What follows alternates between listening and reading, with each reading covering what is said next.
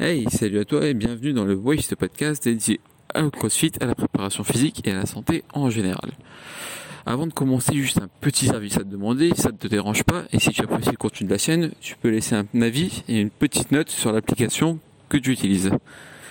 Alors pour ce onzième épisode, on se retrouve avec Alex, cofondateur du site UCP Muscu. Il a découvert le CrossFit aux alentours de 2011, dans les débuts du CrossFit en France.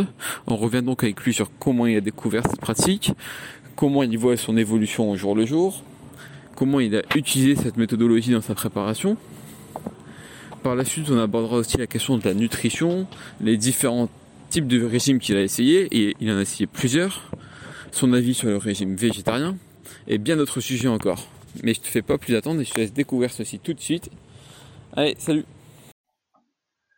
Alors salut Alex, j'espère que tu vas bien. Salut Vincent, salut à tous. Ça va très bien, merci et toi? Ça va super.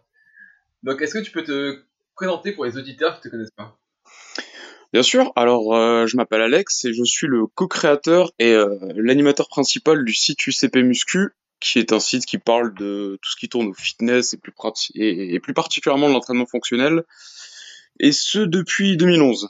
Ça fait un petit bout de temps maintenant. Ok, donc euh, co-créateur, tu l'as créé avec euh, qui ce site? Euh, Fabrice, qui est euh, mon webmaster, tout simplement. C'est lui qui a eu l'idée et c'est lui qui gère toute la partie euh, technique. C'est la personne qu'on voit jamais. Ok, d'accord, ouais. Le travailleur de l'ombre. C'est exactement Et- ça. Ok, du coup, pour revenir un peu sur tout ton parcours, toi, c'est- une question que je pose à chaque fois aux invités. Ton premier souvenir avec le sport, c'est quoi? Mon premier souvenir, c'était, euh, bah, je pense que c'est un peu comme tout le monde. C'était euh, beaucoup les séances de sport à l'école, etc. euh, les conneries où tu fais des petits cercles à l'échauffement, puis après tu fais du sport sans trop savoir ce que tu es faire. Avec des profs qui font probablement pas de sport depuis au moins 20 ans, d'ailleurs. Donc, ouais, par, franchement, par rapport à l'enfance et tout, euh, j'ai vraiment pas de bons souvenirs par rapport au sport. Donc, euh, j'aurais tendance à te dire que euh, Ma relation avec le sport a commencé à 18 ans quand j'ai commencé à faire de la muscu en gros. D'accord, donc t'as as vraiment pris le sport au sérieux à partir de, de 18 ans et t'as commencé par la musculation, c'est ça? Ouais, c'est ça. Et qu'est-ce qui t'a poussé à t'inscrire dans, dans, dans un club de musculation? Mais j'étais pas dans un club au départ. Franchement, c'était un petit malentendu au début. J'avais euh, un pote qui avait euh, trois outils de muscu complètement rouillés dans son grenier. Et comme il faisait du MMA, il faisait, euh, il faisait un peu de muscu à côté. Et du coup, un soir, euh, on traînait chez lui, on savait pas trop quoi faire. Du coup, on allait faire de la muscu. Et ça a démarré comme ça. Mais j'ai très très peu fréquenté les clubs de musculation. Je me suis beaucoup plus entraîné à domicile. Euh, plus tard un peu dans les box et dans un club d'altéro, mais euh, franchement sur les 10 ans de fitness que j'ai maintenant, j'ai dû en faire euh, 7 en entier rien que chez moi quoi. D'accord, donc après, toi, tu t'es équipé, euh, suite à ça, tu t'es équipé chez toi pour pouvoir t'entraîner?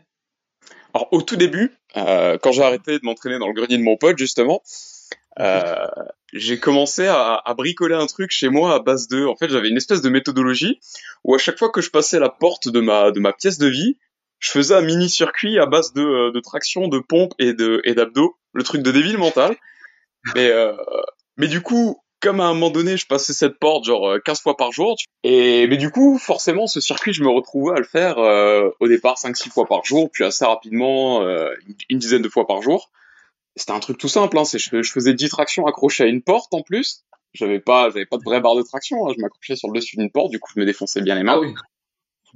Et euh, je faisais 20 pompes, je faisais, je faisais 30 abdos, euh, en plus les abdos un peu débiles, hein, pas les, euh, pas les sit-ups qu'on t'apprend à faire dans une box. Ok. Et ça a démarré Et- comme ça. Du coup, t'avais un objectif derrière tout ça C'était juste, ça, ça te faisait kiffer, donc tu faisais quoi C'était alors un peu parce que ça me faisait ça, ça me faisait kiffer, mais aussi parce que quand je quand quand je suis sorti de l'adolescence, j'étais un petit gros. Donc à la base, c'était vraiment l'idée de euh, de simplement perdre du poids et ressembler à quelque chose, on va dire ça comme ça. Et j'étais vraiment j'étais vraiment pas bien dans ma peau à ce moment-là. Donc euh, pour le coup, c'était à la fois un exutoire et à la fois un moyen de simplement perdre du poids et ça a plutôt bien fonctionné d'ailleurs. Et donc à ce moment-là, tu suivais un programme précis ou c'était juste euh, au feeling? Bah non, parce que vu que j'avais pas, vu que j'avais pas de matos, euh, en fait c'était un programme anti-feignanti si tu veux. Vu, vu que la contrainte c'était à chaque fois que tu passes à cet endroit-là, tu dois faire ton petit circuit. Euh, En fait, c'était c'était pas si débile à la base. Ça, ça paraît une solution un peu stupide, mais euh, l'idée derrière tout ça, c'était surtout de me forcer à faire du sport, de pas avoir d'excuses de pas pour, pour pas en faire, puisque c'était chez moi, sans aucun matos, et à chaque fois que je passe à un endroit précis. Donc du coup, le déclic, c'était tu passes à cet endroit. Le format, on réfléchissait pas, c'était toujours le même. Et euh, c'était juste, euh, c'était juste un moyen de m'obliger à bouger, quoi. D'accord. Et du coup, t'as fait ça pendant combien de temps? Euh, franchement, ça a dû durer 4 ou 5 mois, je pense, avant que, avant que j'aille m'acheter des haltères et deux trois bricoles. Ok, donc là, toi, tu commences à t'équiper et à suivre quelque chose de, de plus carré, c'est ça? C'est ça. J'ai commencé à m'acheter des haltères, un banc, deux trois bricoles et à faire de la muscu à proprement parler. À l'époque, pour euh, pour ceux pour, pour ceux qui ont connu, j'utilisais beaucoup le, le bouquin de la méthode de Delavier, qui est un Ah, très bah oui, très bon bouquin de, de, de musculation, bodybuilding. Et, euh, et je me basais là-dessus parce que son premier ouvrage était très axé entraînement à la maison à la base. Donc du coup, ça m'allait parfaitement bien. Ok. Et c'est là aussi où tu découvres le super physique? Euh, ouais, c'est à ce moment-là parce que euh, bah, à l'époque, forcément, on n'utilisait pas énormément les réseaux sociaux. Mhm. C'est à peine, ça, ça commençait à peine à exister. Du coup, je traînais énormément sur les forums et beaucoup sur le forum de, de Superphysique parce que, ben, concrètement, euh, à l'époque, quand tu t'intéressais à la muscu, c'était là-bas que tu trouvais les infos les plus pertinentes, on va dire les gens les plus calés avec lesquels discuter. Et, euh, et c'est aussi là-bas que justement, quand, euh, quand le CF a commencé à apparaître, ça s'est beaucoup passé là-bas. Euh, les balbutiements de, de l'entraînement fonctionnel, euh, il y avait- il y avait beaucoup de gens qui commençaient à en parler là-bas et qui commençaient à traduire des articles anglais, etc. Donc c'était franchement Il y avait moi, je crois, justement, qui, qui a ouvert plusieurs topics sur le sujet, il me semble. Ouais, c'était un des. Je pense qu'on peut dire que c'était un des précurseurs en France. Qui effectivement, il a fait un boulot de, de traduction de pas mal de choses. Il synthétisait un certain nombre d'infos. Ouais, et puis bah du coup, le, gros- le, le gros avantage du boulot qu'avait fait El Sabre à l'époque, c'est qu'effectivement, il traduisait pas mal de choses, il les synthétisait et il les rendait accessibles sur la plateforme de Superphysique. Et comme Superphysique permettait de toucher énormément de monde, je pense qu'on peut largement dire que c'était un des gros précurseurs du euh, de l'entraînement fonctionnel au sens large en France. D'accord. Et donc, toi, c'est comme ça que tu découvres euh, cette méthodologie, c'est ça? C'est ça. À l'époque, c'était beaucoup aussi euh, parce que le film 300 venait de sortir et, euh, et on s'était rendu compte que euh, les, les acteurs du film 300 avaient été entraînés par, euh, je me souviens plus du nom de l'entraîneur, mais la salle c'est Jim Jones. Et, euh, et le mec était déjà présent sur YouTube, il filmait déjà les entraînements. Et en fait il avait créé euh, le, le circuit 300 qui est un WOD qu'on peut encore trouver aujourd'hui, qui est assez connu, qui constitue à faire 300 reps sous la, sous la forme d'un gros, euh, d'un gros circuit training. Et euh, c'était un peu utilisé comme test de conditions physiques pour les acteurs de 300. Et je crois que c'est le premier que j'ai euh, que, que j'ai fait de ma de ma carrière de crossfitter. D'accord, bah justement, tu viens d'en venir à ton premier watt, et du coup, c'est. Et il me semble que c'est celui-là. Il me semble que c'est celui-là. Et après j'ai fait Et un donc- peu le fifou. Le deuxième le deuxième que j'ai testé, je peux déjà te dire que c'est Kalsou. Aïe Et, et je pense que depuis ce jour-là, j'aime pas ce genre de WOD. Mais du coup, t'accroches tout de suite à cette méthodologie, toi? Bah, au départ, je la, je la mixais avec de la muscu parce que j'avais toujours comme objectif principal, j'avais encore un peu de poids à perdre et je voulais, je voulais prendre du muscle à ce moment-là surtout. Mhm. En plus, comme j'étais beaucoup dans l'influence de ce, de ce milieu-là, en passant beaucoup de temps sur, euh, sur Superphysique, etc. Euh, je mixais, je mixais les deux. D'accord. Et c'est d'ailleurs ce que j'ai continué à faire pendant l'immense majorité de, euh, de ma pratique. Et par la suite, tu t'inscris dans une box de CrossFit ou tu continues à t'entraîner chez toi, toujours avec ton matériel. Euh, non, bah, au départ, vu que j'ai commencé avant qu'il y ait des, euh, quand j'ai commencé, je crois qu'il y avait trois ou quatre box en France. Euh, donc au départ, c'était un petit peu compliqué, mais euh, dès qu'une box a ouvert dans ma région, euh, en plus c'était euh, un coach que je connaissais qui l'avait ouvert, donc il m'avait très gentiment ouvert à faire, pardon, il m'avait très gentiment invité à faire partie entre guillemets des premiers membres à l'ouverture. Donc euh, c'était vraiment cool. Je me souviens de l'époque où t'étais euh, deux ou trois personnes sur un WOD, c'était c'était c'était vraiment stylé. C'était une bonne époque. Et euh, mais du coup, ça nous ramène à 2013 si je te dis pas de bêtises. Ok, donc 2013, tu commences vraiment à pratiquer le CrossFit, c'est ça? Dans une box, ouais. Ok, en, en box. Et du coup, ouais, 2000 depuis 2013, il y a eu pas mal de, de gestes qui sont passés. Toi, aujourd'hui, une semaine, ta semaine d'entraînement ressemble à quoi euh? Euh, En ce moment, c'est plus ou moins 5 entraînements de 45 minutes, une heure à peu près. Ok. Et euh, bah, en termes de contenu, en ce moment, c'est je, je, fais, je fais plus tellement de, de Metcon, etc. En ce moment, j'ai plus trop la tête à ça. Donc je me, fo je me focalise beaucoup plus sur euh, ce que je peux faire de chez moi, vu que je m'entraîne de nouveau chez moi. Euh, je fais plus d'altéro parce que euh, pendant un bon bout de ma carrière, j'ai fait de l'altéro en compète. Et je me suis bien, je me, je me suis bien amoché euh, l'épaule gauche comme ça, et le dos aussi d'ailleurs. Donc, mm -hmm. c'est, je, je, pense que si euh, j'ai pas pu écouter encore le podcast que tu as fait avec Rudy, mais à mon avis, vous avez dû parler euh, d'anatomie, de mouvement, etc. De qui est et compatible ouais, pour quel mouvement, parce que c'est un de ses sujets euh, favoris. Ah bah c'était aussi pour ça que je voulais dans, dans l'épisode de demain d'ailleurs. Voilà. Et euh, mais du coup, ce que ce dont je me suis rendu compte avec l'altéro, c'est que j'avais pas la meilleure morpho pour faire ça, vu que bah, j'ai des segments qui sont très longs, donc euh, enfin surtout les bras. Et donc je me suis bien bien amoché les épaules en faisant beaucoup d'altéro. Donc maintenant j'en fais plus vraiment, à part quand j'ai vraiment envie de faire ça. Et du coup toi aujourd'hui les, les différents services que tu proposes, c'est quoi? Euh, bah, sur mon site, je fais encore euh, pas mal de programmation personnalisée et de plans nutritionnels personnalisés.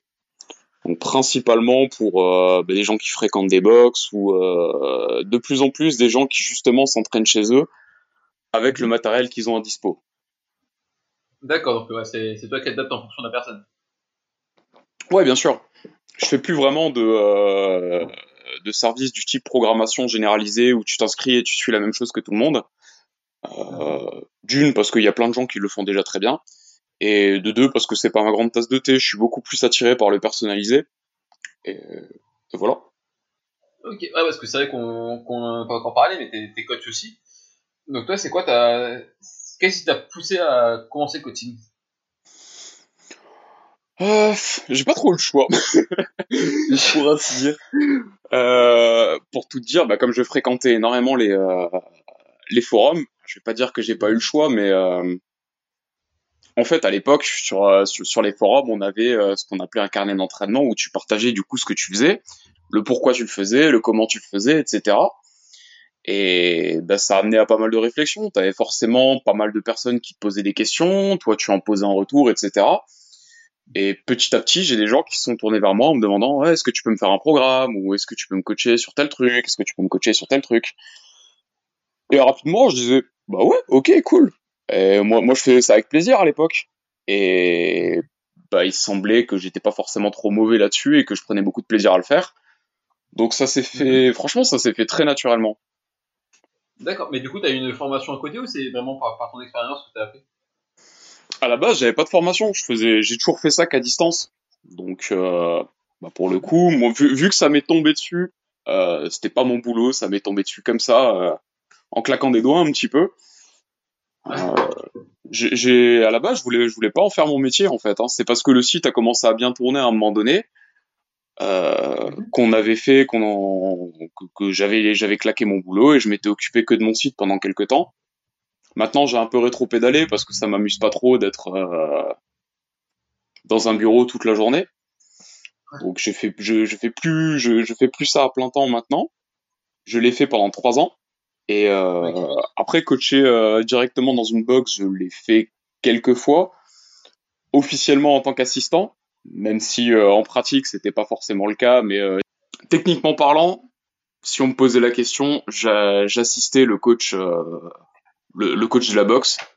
Mais en pratique, je, je remplaçais tout simplement, je faisais quelques watts quand les, les coachs n'étaient pas dispo.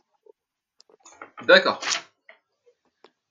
Et, Et ça m'amusait bien, mais pas au point, mais pas au point d'en faire, d'en faire mon boulot. Et là aujourd'hui, t'écris aussi quelques articles pour Workout Mike, c'est ça?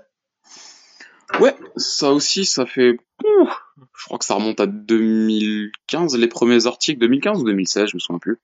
Ça fait un bout de temps aussi. Et du coup, ouais, on va revenir sur la, la création du site euh, UCT Muscu.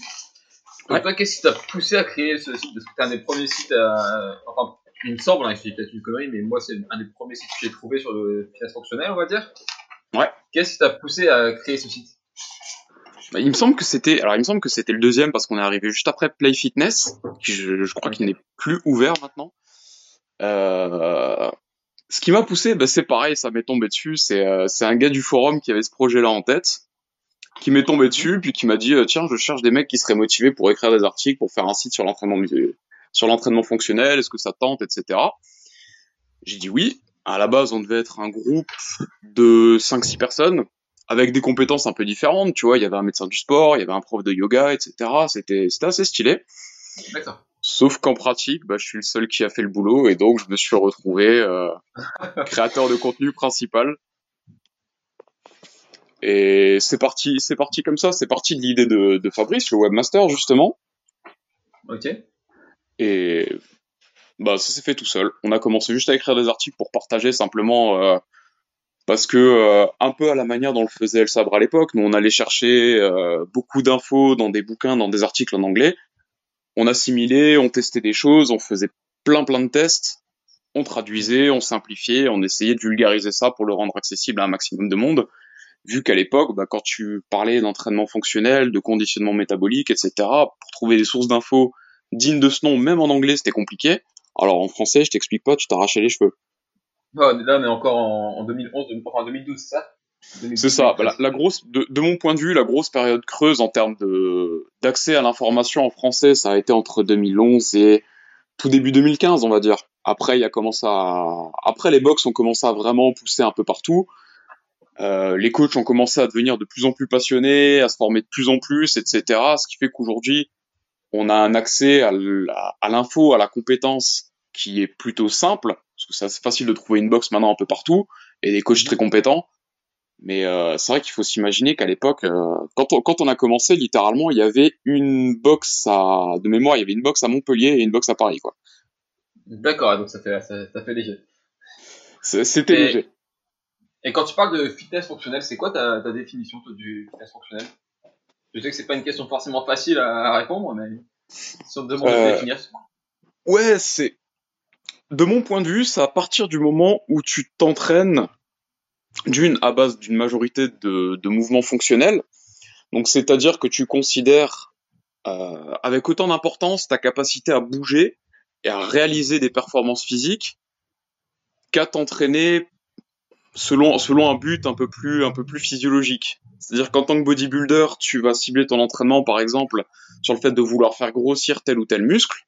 Donc tu es plutôt sur un but un peu physiologique alors que par exemple, si tu prends un haltérophile, il s'entraîne avec un but précis qui est de prendre de la force sur l'arraché, sur l'épaule jeté. Donc de mon point de vue, l'haltérophile fait de l'entraînement fonctionnel. Parce que d'une, il, il se base sur des mouvements fonctionnels, de deux, il a un but précis en tête en matière de performance, et, euh, et de trois, bah forcément, il, il passe son temps à faire des, euh, à faire des mouvements à grande amplitude et qui ont un transfert direct sur d'autres compétences sportives. Ouais. Donc c'est c'est un peu ça la vision que j'en ai. Ça, ça rentre pas forcément dans un schéma précis. Pour moi, tu peux faire de l'entraînement fonctionnel euh, si tu t'entraînes comme un militaire d'il y a 15 ans, tu vois, qui fait de l'entraînement au poids de corps et de la course à pied. Pour moi, c'est tout à fait fonctionnel. Tu t'adaptes En fait, ta ouais, condition à ton matériel, mais c'est tout à fait fonctionnel et ça peut t'amener à un très bon niveau de condition physique. Mhm. Ah, en fait, ça dépend de son, son objectif et c'est ce qu'on réalise au jour le jour, c'est ça? C'est ça. C'est ça. Aujourd'hui, la manière dont on fait, euh, dont on pratique nos WOD, etc. dans nos box, ça a l'avantage d'avoir une forme, une condition très précise qui est celle, euh, qui, est celle qu'on apprend aux différents, aux différents entraîneurs des box. Ça nous permet d'avoir un schéma qui est facile à enseigner, qui est efficace, qui est adaptable à tout le monde, parce que bah il y a cette grosse contrainte dans cette, méthodologie d'entraînement, c'est de dire que on peut avoir une dame de 70 ans et un jeune militaire en train de faire le même cours. Il suffit d'adapter un petit peu le cours à la personne et on peut les faire suivre concrètement la même séance. Donc, faut aussi euh, garder à l'idée que cette méthodologie-là, elle a une volonté de, mise en pratique et de coaching. Mais je pense que l'entraînement fonctionnel, après, on peut le, dupliquer, le décliner de plein de manières, selon les objectifs, le matériel, le temps qu'on veut y passer. euh, et quelque part, c'est un peu vieux comme le monde. Et à partir du moment où tu bouges, il y a moyen que tu fasses de l'entraînement fonctionnel, on va dire. Tu peux très bien Ah ouais, faire ouais. euh, de l'escalade, de la course à pied, du yoga, et tu fais un entraînement fonctionnel au final. Ouais, Ah, même ton petit circuit euh, au début, quand tu as commencé, on peut dire que c'est aussi du fonctionnel. Ouais, ouais, complètement. Après, c'est fonctionnel euh, parce que ça utilise euh, parce que ça utilise des, des mouvements qui sont fonctionnels. Là où c'est pas très fonctionnel, c'est que ça travaille assez peu de qualité physique. Parce que bon, vu que tu fais toujours la même chose, t'as pas forcément beaucoup d'adaptation en matière même d'endurance musculaire, encore moins de force. Euh, t'as pas vraiment de travail de ta condition physique, de ton cardio, etc. Donc c'est un balbutiement, on va dire, d'entraînement fonctionnel, mais euh, c'est pas c'est pas ce qu'il y a de plus poussé. Ouais. Mais ça peut faire partie, par contre, d'un entraînement fonctionnel plus complet. Et du coup, pour, pour revenir au, site, UCP, c'est quoi la signification? Question un peu bête, mais... Euh, on l'a traduit un petit peu par You Can Progress. Ok. Le, la volonté étant de dire que peu importe le, le, le parcours, le point de départ, l'objectif, etc., ce qui est magnifique avec le fitness, c'est que peu importe ton âge, peu importe ta condition physique, peu importe d'où est-ce que tu pars, tu as toujours moyen de mettre un pied devant l'autre et d'avancer. Mhm. Quitte à ce que, euh, je sais pas, par exemple, t'as fait, euh, t'as fait de la force athlétique pendant 20 ans, t'es très très fort, t'arrives plus à progresser en matière de force. Ok, mais peut-être que si tu te mets à courir, tu vas pouvoir progresser énormément. Enfin, t'as une marge de progrès qui est colossale en matière de cardio. Donc, si tu prends une vision du fitness qui est assez large, le fitness fonctionnel, t'as toujours, t'as toujours une porte à ouvrir, un, un pied à mettre devant l'autre et euh, des, des, compétences sur lesquelles tu peux progresser. Ok. Donc là aujourd'hui, toi, tu proposes euh, des services de coaching. On en a parlé un petit peu tout à l'heure. Ouais. Il y a, il y a beaucoup de, de, de coachs aujourd'hui, de services euh, qui sont proposés en ligne. En quoi tes, tes services vont se distinguer d'un autre ou quelle va être ta vision du, du coaching quoi mmh je suis pas, je suis pas forcément sûr d'avoir un, gros point de démarcation par rapport à d'autres. Euh, si ce n'est que j'ai simplement ma vision de l'entraînement fonctionnel, euh, qui est une vision, de mon point de vue, qui est assez euh, respectueuse du reste, si on peut dire.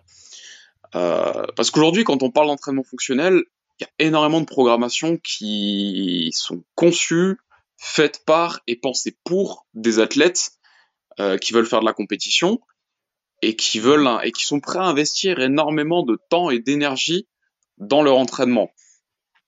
Mon point de vue, c'est que ça, c'est une immense minorité de personnes.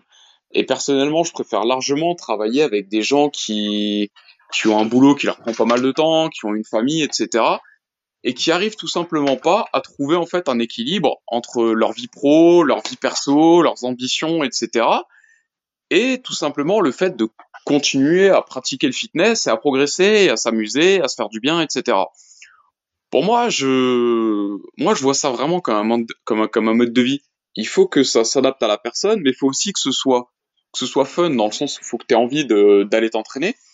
Tu vois, moi, je, je m'entends pas trop avec, euh, en général, avec les athlètes qui ont un, par exemple, avec un athlète semi-professionnel. Parce que lui, il ne fait pas ça pour s'amuser, il a un but qui est, quasi, bah, bah, qui est quasiment en but de carrière au final. Donc il va faire beaucoup plus de sacrifices, etc. Et c'est, c'est tout à fait louable, tu vois, mais moi c'est pas forcément le genre de personne avec lesquelles j'aime bien travailler. Et c'est pas forcément je, je, vais reformuler, je suis pas forcément le, euh, la, la, personne la plus compétente pour ce, ce genre de public. Moi, là où, là où le, le, terrain dans lequel je me plais le plus, c'est euh, entre guillemets les monsieur et madame tout le monde qui ont un peu d'expérience avec le fitness et qui ont simplement envie de trouver une formule qui leur convient pour, euh, pour continuer à s'épanouir en fait dans le fitness tout simplement. Ok, donc tu, tu, cherches pas forcément, enfin ton, ton, ta cible, ça va pas être les personnes qui cherchent à tout prix la performance, mais plus euh, le fait de rester en bonne santé, de maintenir l'activité, d'être capable de bouger au jour le jour, quoi. C'est ça. Quand, quand je travaille avec des gens qui ont vraiment un but de performance, en général, ça va être plutôt une question de déblocage. Donc c'est pas un suivi de très long terme, mais c'est par exemple euh, quelqu'un vient me voir et arrive pas à passer un, un muscle up par exemple, bah, je vais lui je vais lui sortir un programme qui va l'amener à faire ses premiers muscle up, puis en faire un, deux, trois, et après entre guillemets je le je le lâche dans la nature ou tout simplement bah il retourne au, cours de sa boxe. En général c'est plutôt ça. Euh, J'aime bien être euh, entre guillemets ce rôle du solutionneur de problèmes, tu vois. Quand euh, typiquement quelqu'un quelqu'un vient me voir me dit bah Ça fait, euh, ça fait, ça fait 4 ans que je m'entraîne dans ma boxe. Euh, j'ai jamais réussi à progresser euh, au snatch, par exemple. J'ai progressé un peu quand j'ai appris le mouvement, puis depuis je bloque. Bah, ok. Euh, Là-dessus, je peux essayer d'intervenir. On analyse le mouvement, on analyse le programme, on voit ce qui coince. On essaie de trouver un moyen de débloquer ça. Une fois qu'on a débloqué, qu'on a amené une solution concrète, entre guillemets, la personne repart avec ses acquis et sa solution. Ok, donc tu vas proposer des petits euh, accessory work ou des choses comme ça, c'est ça? Ouais, c'est ça. Ça, c'est c'est une formule aussi que, que j'aime bien faire et qui fonctionne plutôt bien. C'est euh, entre guillemets le solutionnage de problèmes, si on peut dire ça comme ça. ok. Ok. Et là, du coup, on va aborder une autre partie de ton site qui est aussi très présente, c'est sur euh, la nutrition. Ouais. Bah, pour commencer, toi, comment tu t'es formé sur le sujet de la nutrition? Euh, bah à l'époque, vu que j'ai commencé euh, avec une ambition entre guillemets plutôt euh, bodybuilding amateur, la nutrition est omniprésente dans ce domaine-là. Tu, tu, tu, tu peux pas étudier le, le bodybuilding, surtout il y a 10 ans. Aujourd'hui, c'est beaucoup plus grand public avec euh, tous les youtubeurs genre Thibaut InShape, etc., qui ont rendu ça beaucoup plus grand public. Mais il y a 10 ans de ça, euh, en plus, les grandes chaînes type Basic Fit, etc., n'existaient pas. Donc, les, la plupart des bonnes salles de musculation avaient une ambiance beaucoup plus hardcore que maintenant. Et Ouais, réellement, tu, tu, c'était presque impossible à l'époque de t'intéresser réellement au bodybuilding sans, sans passer par une grosse formation de nutrition. Ok. Donc, très Ouais, franchement, ça fait, s'est fait très naturellement. En allant consulter des sites, en se renseignant euh, auprès des personnes qui ont un peu plus d'ex- d'expérience. Ouais, et- c'est passé, euh, c'est passé beaucoup par euh, consulter énormément de sites, dont, euh, dont beaucoup en anglais. C'est passé par me faire coacher par différentes personnes pour essayer de voir différentes approches. C'est passé par lire énormément de bouquins, notamment des bouquins qui, qui étaient en anglais, évidemment. Et voilà. Ok. Et toi, t'as as dit que t'avais eu plusieurs approches, t'as vu plusieurs approches de la nutrition, tu t'es fait coacher par différentes personnes qui avaient des visions différentes. Toi, aujourd'hui, c'est quoi ta, vision de la nutrition à toi suite à toutes ces expériences? Euh, pour moi, l'élément le plus important dans la nutrition, c'est un peu le même que par rapport à l'entraînement. C'est-à-dire que le premier point à prendre en considération, c'est la, personne c'est, la personne qu'on va, qu'on va suivre en matière de nutrition ou euh, tout simplement bah, la personne qui veut se faire un plan alimentaire, son mode de vie et, euh, et, et les différentes autres contraintes de son quotidien, tout simplement. Parce qu'encore une fois, tu peux faire une diète optimale sur le papier, c'est pas très compliqué. Ça demande certaines compétences, bien évidemment, mais euh, je veux dire, créer un plan alimentaire, c'est pas la partie compliquée. La partie compliquée, c'est être capable de suivre ce plan alimentaire dans la durée et de le faire évoluer. Là, c'est beaucoup plus Ouais. compliqué. Et euh, concrètement, si- demain tu, tu me dis, euh, bah voilà, euh, je fais de la muscu depuis un an, j'aimerais perdre 10 kilos, ben, tu vas sur un gros site genre bodybuilding.com, tu prends le premier plan alimentaire euh, de tel ou tel culturiste un peu solide, t'adaptes un peu les portions et en général, t'as une bonne formule. La question, c'est est-ce que toi, ça va te convenir et est-ce que tu vas pouvoir tenir ça dans la durée? Moi, ma vision du, du fitness aujourd'hui, c'est que pour être vraiment bon, quand on fait, euh, pour avoir un niveau qui nous convient dans le fitness, faut être capable de durer 10 ans, 15 ans, 20 ans.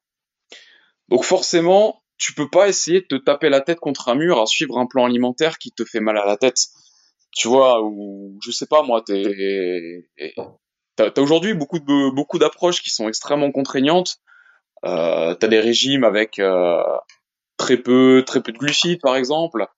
Euh, t'as des régimes où tu manges d'ailleurs aucun féculent à part des légumes. T'as des régimes très très hauts en protéines euh, qui souvent coûtent, très cher parce que tu manges beaucoup de viande. En plus c'est de la viande maigre, etc. Donc c'est un gros budget. Moi j'aime bien prendre toutes ces choses-là en considération. C'est aussi qu'est-ce que t'aimes, est-ce que t'as le temps de cuisiner ou pas, parce que ça ça reste un élément à prendre en compte. Au final pour moi c'est un peu la même chose qu'avec l'entraînement, c'est qu'il faut que ça rentre en considération. Il faut que ça fitte parfaitement dans le mode de vie de la personne pour que la personne puisse le suivre pendant six mois, un an, deux ans, trois ans, puis en faire une habitude et qu'après ça lui dure toute sa vie. Ouais, pour éviter un effet yo-yo, quelque chose comme ça après, quoi. Une fois que le suivi est terminé, la personne reprenne ses mauvaises habitudes. C'est complètement ça. C'est complètement ça. Tu résumes ça assez bien. Le, le, le côté yo-yo, tout le problème, c'est que même si demain tu trouves la stratégie, le protocole alimentaire le plus optimal pour toi, mais que t'es pas capable de le suivre plus de six mois, bah, tes résultats seront au mieux médiocres.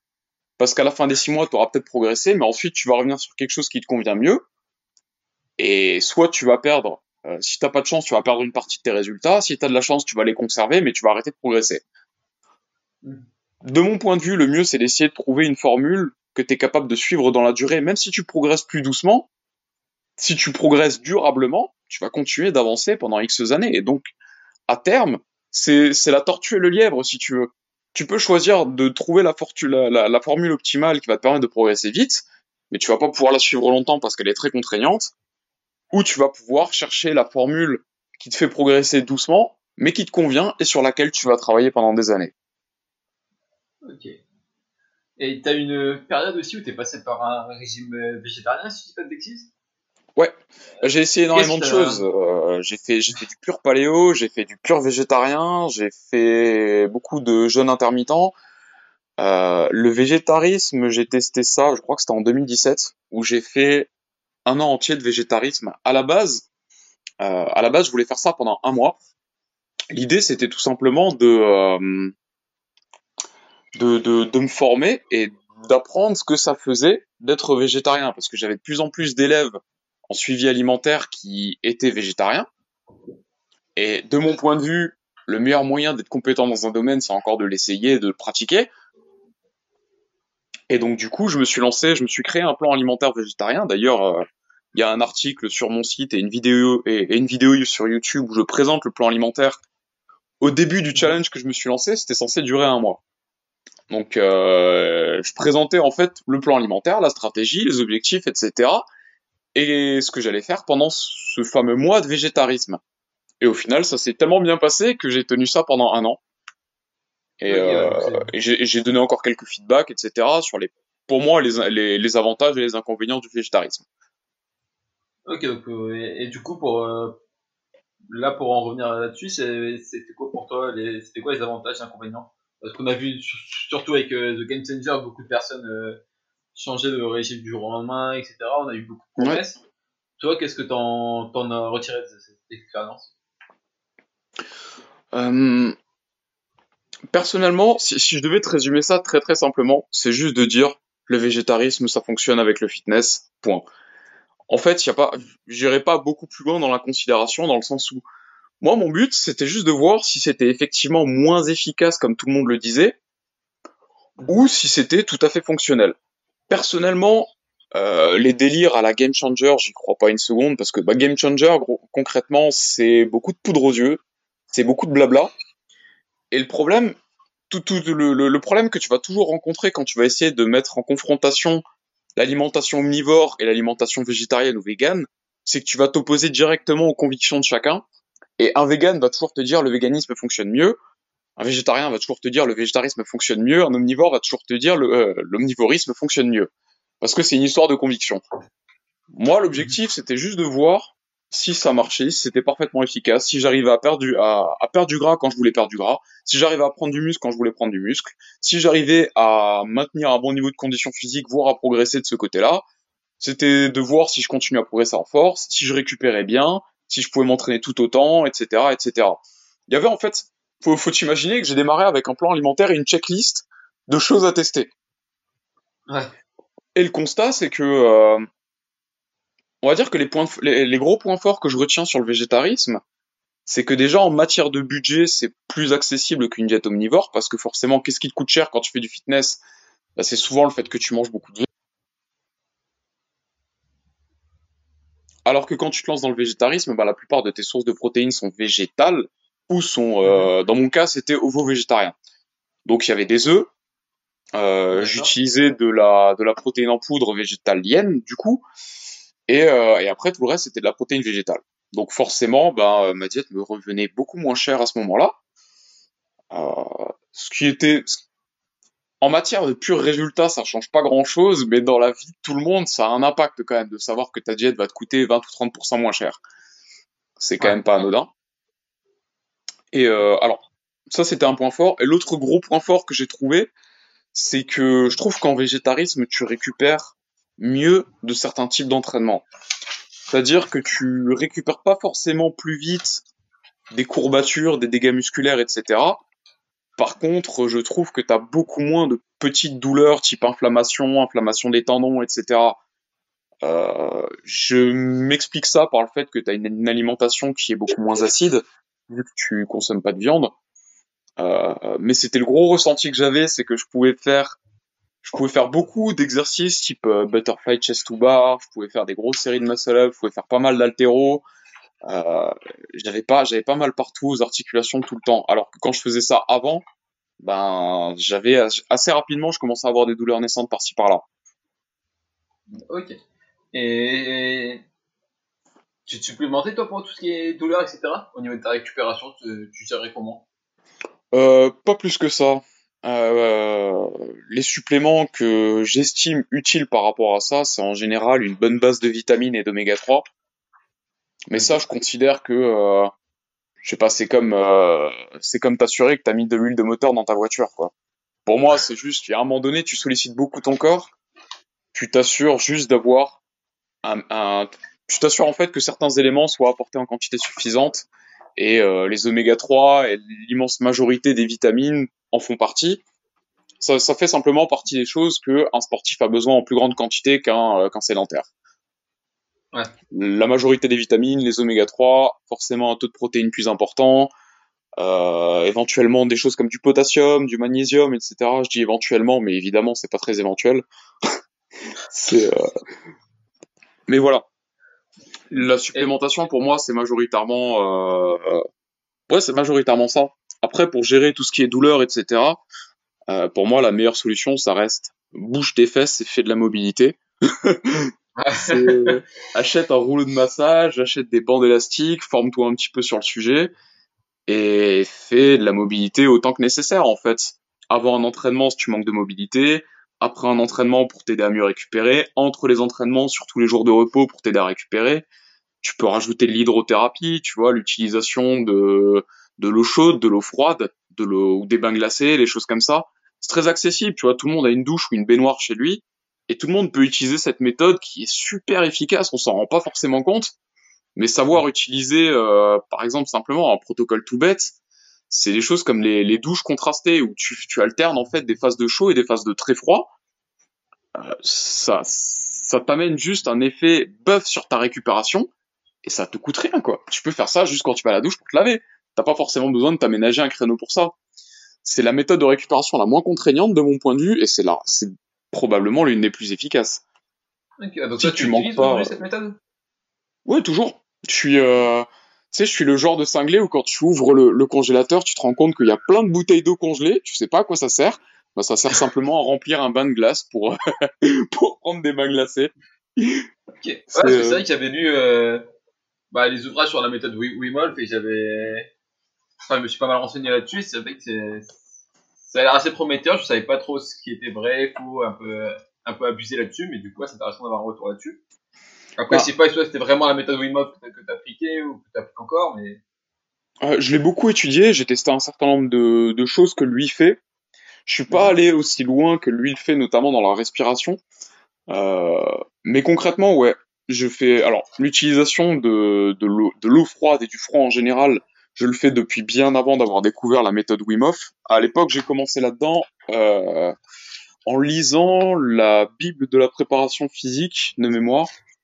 Ah ouais, c'était la, préparation physique moderne et c'était écrit par euh, Aurélien Broussal et euh, Olivier Bollier. C'est un, gros ouvrage, c'est un bon pavé, très très bon bouquin. Euh, c'est vraiment un très très bon bouquin.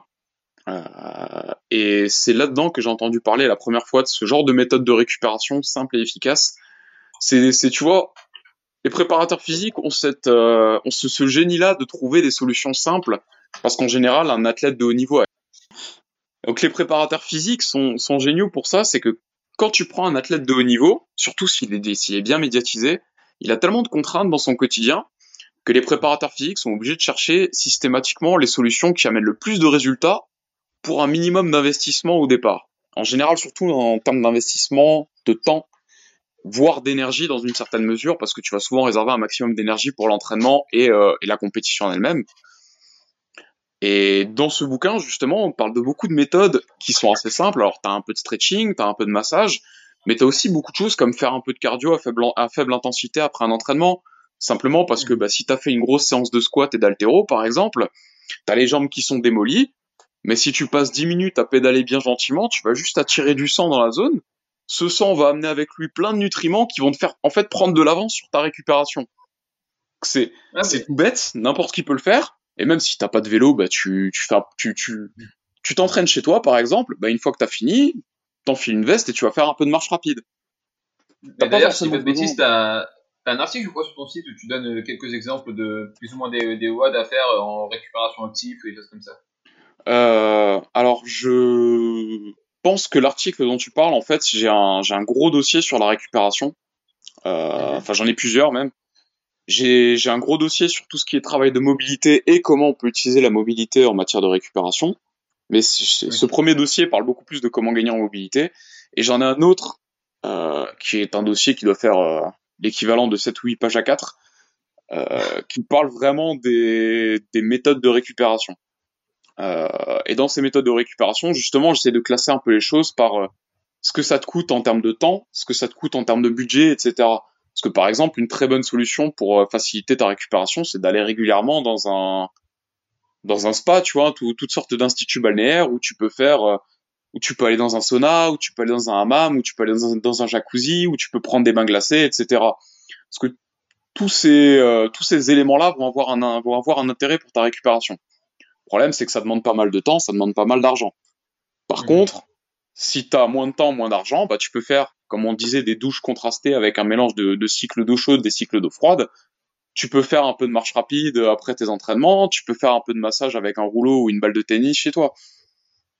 Mhm. Et l'idée, en fait, c'était simplement d'avoir un gros dossier où je classe un peu toutes ces méthodes-là. On parle aussi des méthodes un peu plus, euh, un peu plus gadget, tu vois, les choses comme euh, l'électrostimulation, etc.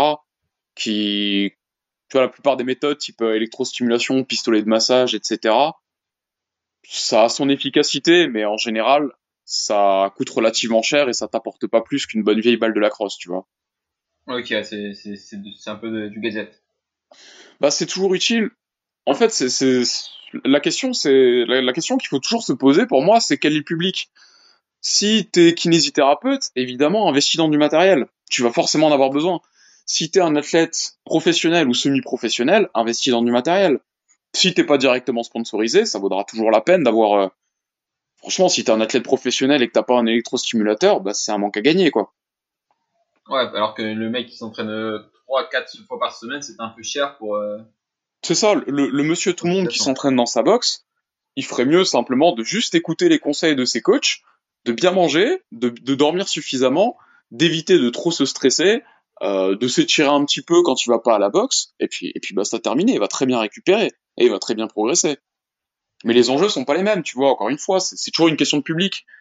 C'est pour ça que c'est très intéressant de regarder ce que font les athlètes qui vont aux Games, par exemple, parce que d'une, ils sont très inspirants, et, et de deux, c'est c'est cool de savoir ce que tu fais quand tu pousses la chose à l'extrême. Mais faut juste relativiser et se rappeler que c'est une extrême. Parce que l'immense Ouais. majorité des gens, si on essaye de faire ce que eux ils font, on va pas être aussi bon qu'eux. On va juste se foutre en l'air. Parce que tout le Oui, monde bah, n'a pas cette capacité-là à encaisser un tel volume d'entraînement, quoi. Ouais, c'est essayer de suivre un programme de Froning ou de Fraser, ça sera pas forcément utile pour toi si tu bosses 35 heures à côté, que t'as une de famille, t'es.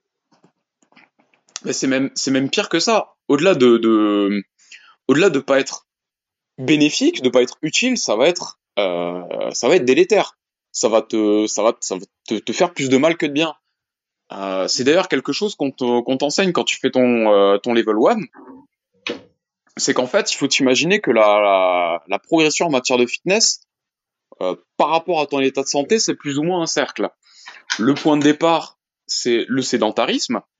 Et en fait, quand tu commences à t'entraîner et à, et à pratiquer le fitness, à prendre soin de ton hygiène de vie, faut imaginer que c'est un curseur qui remonte dans le vert. Donc ça remonte vers le positif. Mais quand tu commences à en faire trop, ça descend de l'autre côté du cercle et ça repart dans le négatif. Et c'est une, une manière, en fait, qui est utilisée pour, pour illustrer ça pour, euh, pour les coachs qui passent sur level 1. Mais concrètement, ce que ça veut dire, c'est que si tu fais pas du tout attention à ton hygiène de vie, si tu fais pas du, du tout de sport, il y a de fortes chances que tu sois en mauvaise santé, voire que tu sois malade. Si tu fais du sport, que tu manges bien, que tu prends soin de ton hygiène de vie, tu vas être en très bonne santé, en fonction évidemment de à quel point tu fais attention à tout ça. Par contre, si tu en fais trop, tu risques d'être en aussi mauvaise santé que celui qui ne fait rien. Tu vas, tu vas pas avoir les mêmes problèmes, mais tu vas avoir tout autant de problèmes. Et toi, cette distinction, tu as, tu as trouvé comment? Cette distinction par rapport à quoi? Entre le moment où tu t'entraînes et le moment où tu commences à en faire trop. Euh, t'as énormément de, de, de signaux d'alarme en fait que tu peux suivre par rapport à ça.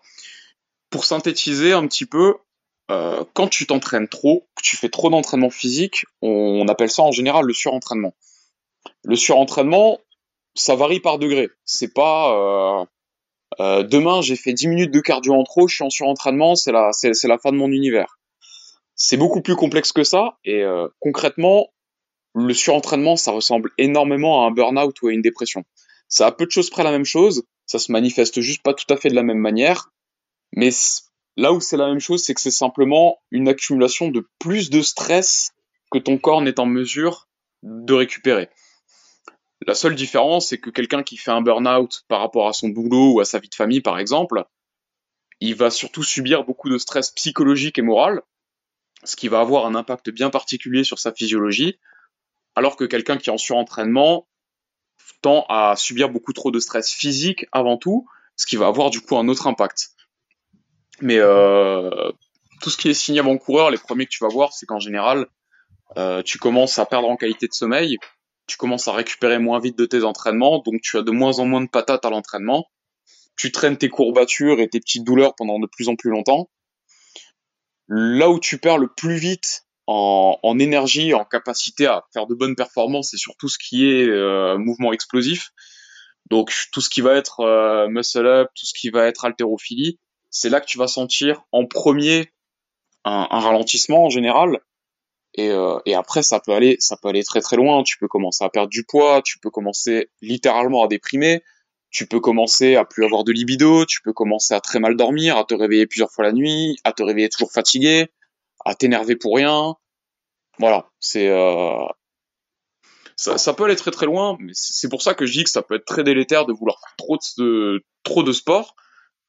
Littéralement, ça peut créer une euh, la même chose qu'un burn-out ou une dépression au final, à peu de choses près. Ok. Bon, bah, je crois qu'on a, on a fait un, un peu le tour. Hein. Donc là, bah, on va finir, si tu veux bien, par des, par des petites euh, questions, questions-réponses un peu plus rapides. Ouais, pas de souci, avec plaisir. Donc pour commencer, le mouvement que tu apprécies le plus, c'est celui euh, que tu détestes le plus. Alors, le mouvement que j'apprécie le plus, hmm, je dirais que c'est les tractions. Parce que pour moi, c'est si, je devais choisir qu'un seul exercice à faire toute ma vie, ce serait les tractions.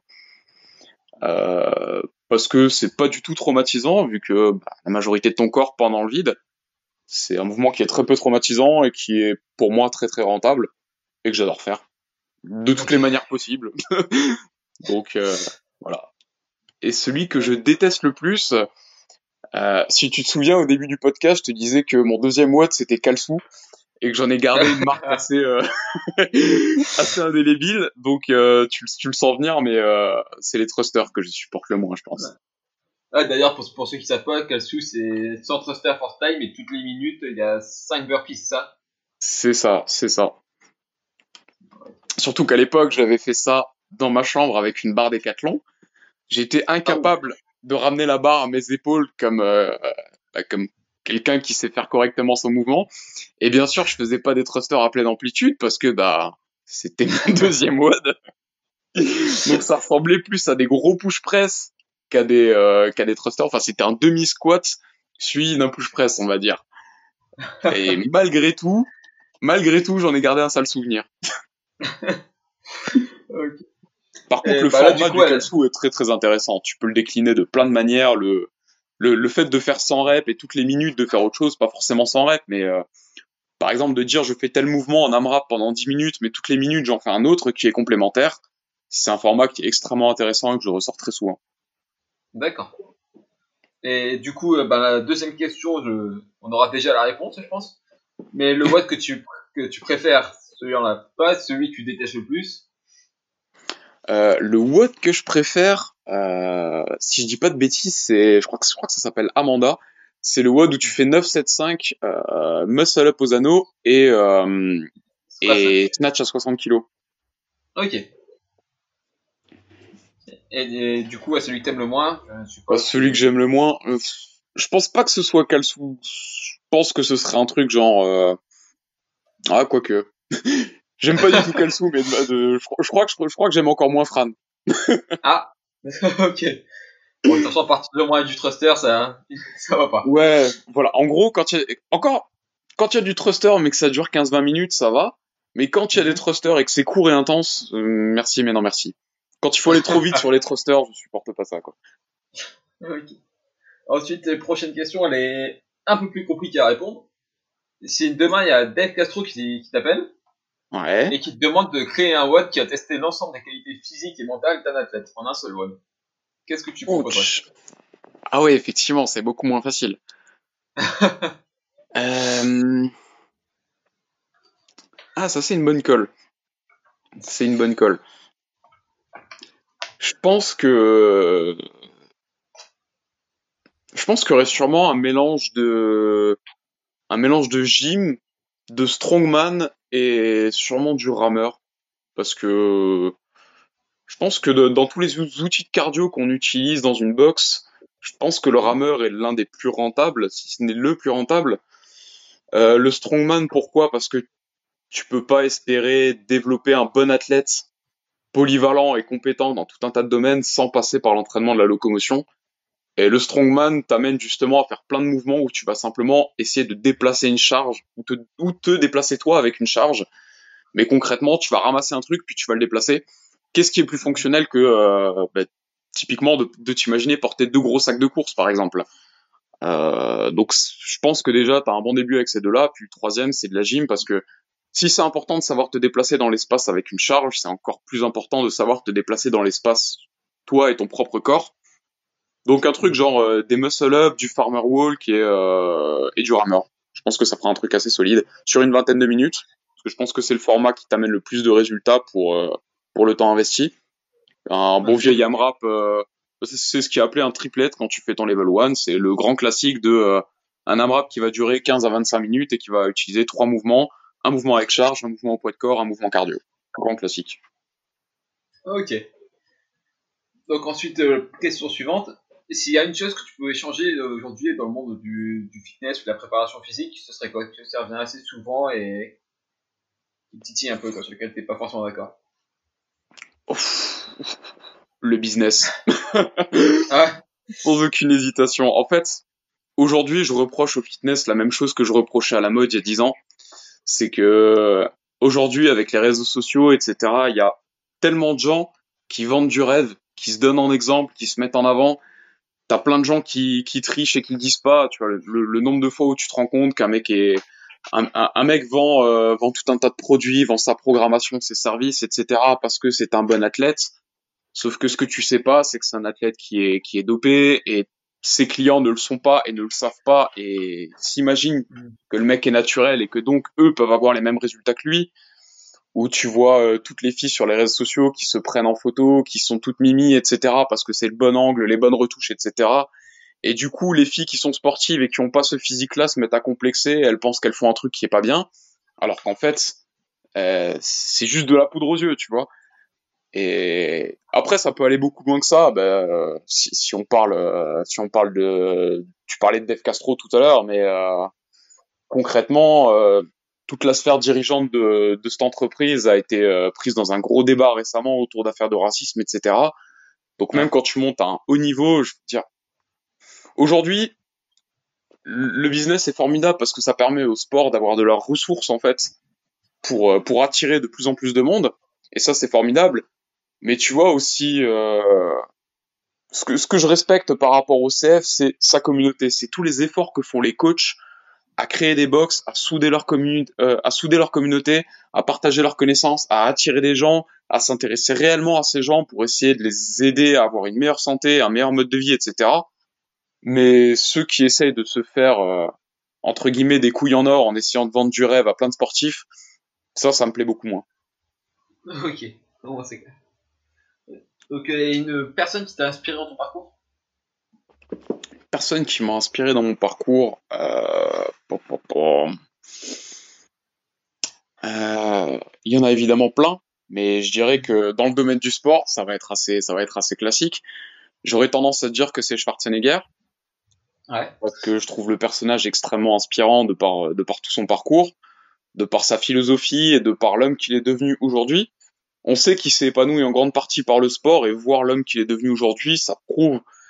Il a, il a largement contribué à casser le cliché du mec, du, du mec musclé qui est forcément stupide.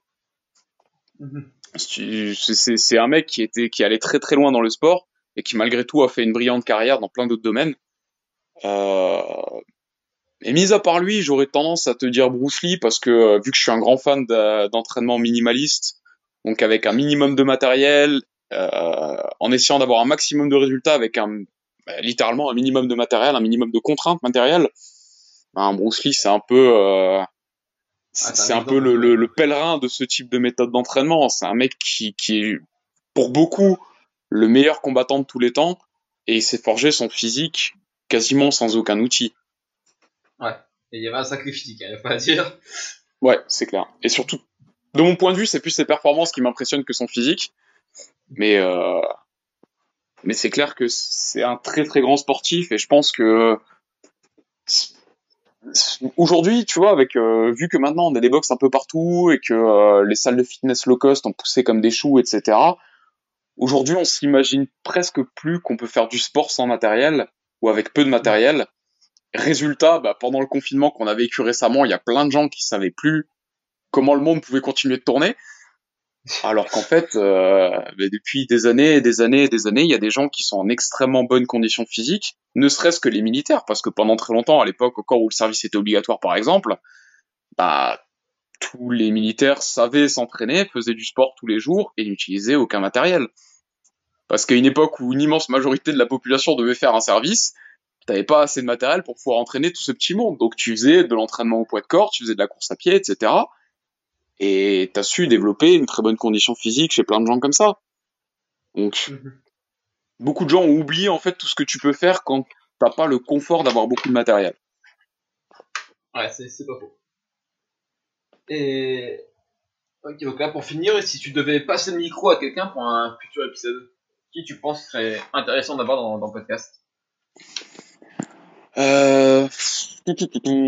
Si tu pars à l'international, euh, j'aurais tendance à dire Chris Piller ou Jason Calipa parce que dans, ce, dans, dans le domaine de l'entraînement fonctionnel, c'est les deux personnalités qui m'inspirent le plus. ah, C'est vrai que c'est Euh. super, bon après. Mais je te promets rien sur la qualité de, de l'audio. Voilà, mais, mais concrètement, juste ce qui est intéressant avec ce genre de personnes, c'est que c'est typiquement des gens qui ont su aller très loin en tant qu'athlètes et malgré tout euh, combiner ça avec une vie personnelle très épanouie. Euh, donc, c'est- donc je pense que c'est deux personnalités très intéressantes.